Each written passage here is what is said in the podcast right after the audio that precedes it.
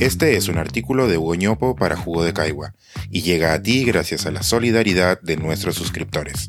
Si aún no estás suscrito, puedes hacerlo en www.jugodecaigua.pe.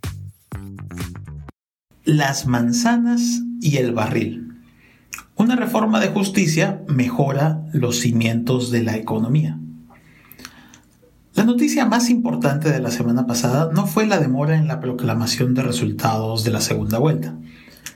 Fue la disputa entre el Congreso y el Poder Judicial sobre la elección de los nuevos miembros del Tribunal Constitucional.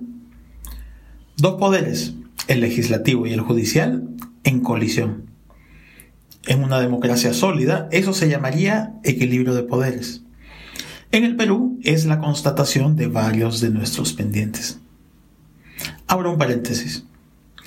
A propósito, debería llamarnos mucho la atención que estemos a dos semanas del cambio de mando y aún no tengamos certeza jurídica del elegido. Sí tenemos otros tipos de certezas, la estadística por ejemplo, pero la relevante está demorando porque la perdedora ha adoptado la dilación como estrategia. Ya no le importa ganar, solo demorar. El presidente electo viene siendo trabado antes de entrar a la cancha. Los costos de esto son enormes para el país.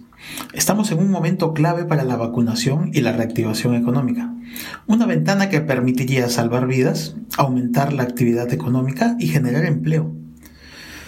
Nos amenaza además una pérdida del grado de inversión de nuestra deuda. En el mundo, los precios de varios productos están moviéndose por márgenes amplios algunos a nuestro favor, como el del cobre. Son muchas las coordinaciones que debería hacer el gobierno entrante con el saliente. Cierro paréntesis. Pero volvamos a la noticia central. Se trata de una disputa en el marco legal sobre unas decisiones acerca de la pieza última y más importante del sistema jurídico, la que se encarga de la interpretación de la Constitución. El Congreso tiene la responsabilidad de nombrar a los miembros del Tribunal Constitucional, pero debe hacerlo bien, siguiendo los procedimientos del reglamento. ¿Cuán relevante es esto para nosotros, los ciudadanos? Muchísimo.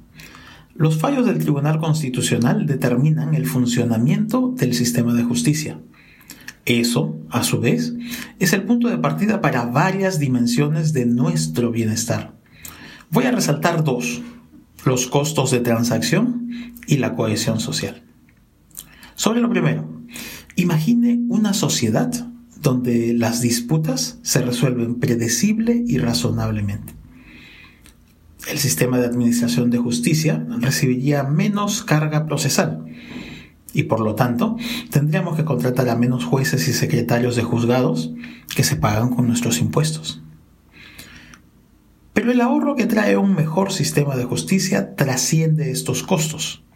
Hay algo más importante.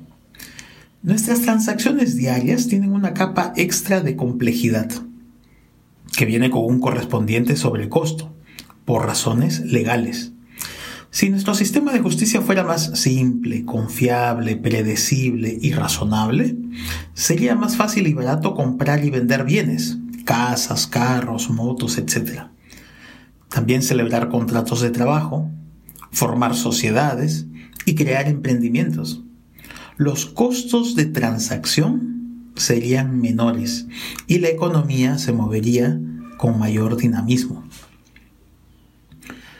Sobre lo segundo, un sistema de justicia engorroso y poco transparente se presta a que sus usuarios utilicen estrategias corruptas para ganar la razón de un juez. Esto nos lleva a un mal equilibrio en el que todos dan por sentado que hay que pagar o hacer favores al sistema judicial para obtener fallos favorables.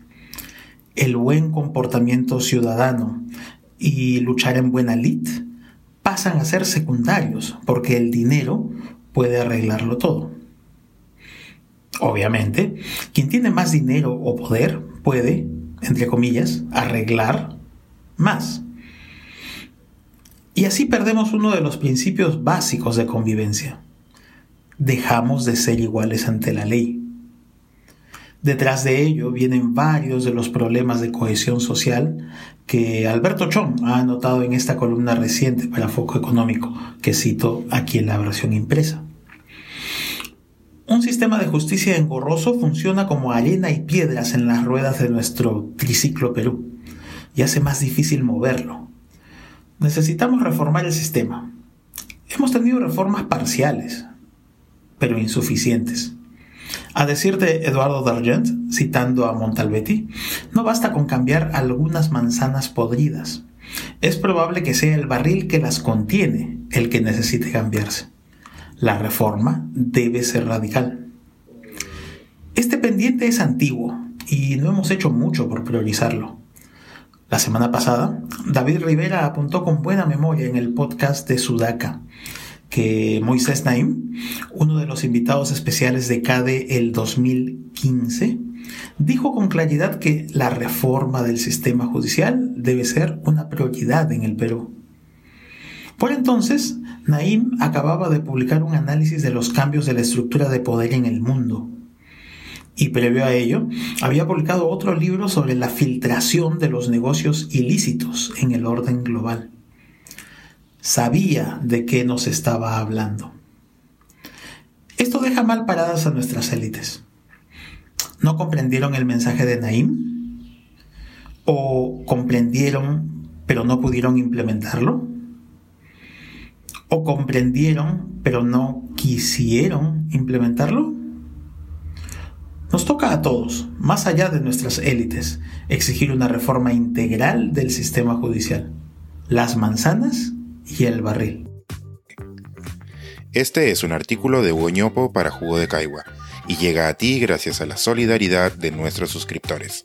Si aún no estás suscrito, puedes hacerlo en www.jugodecaigua.pe.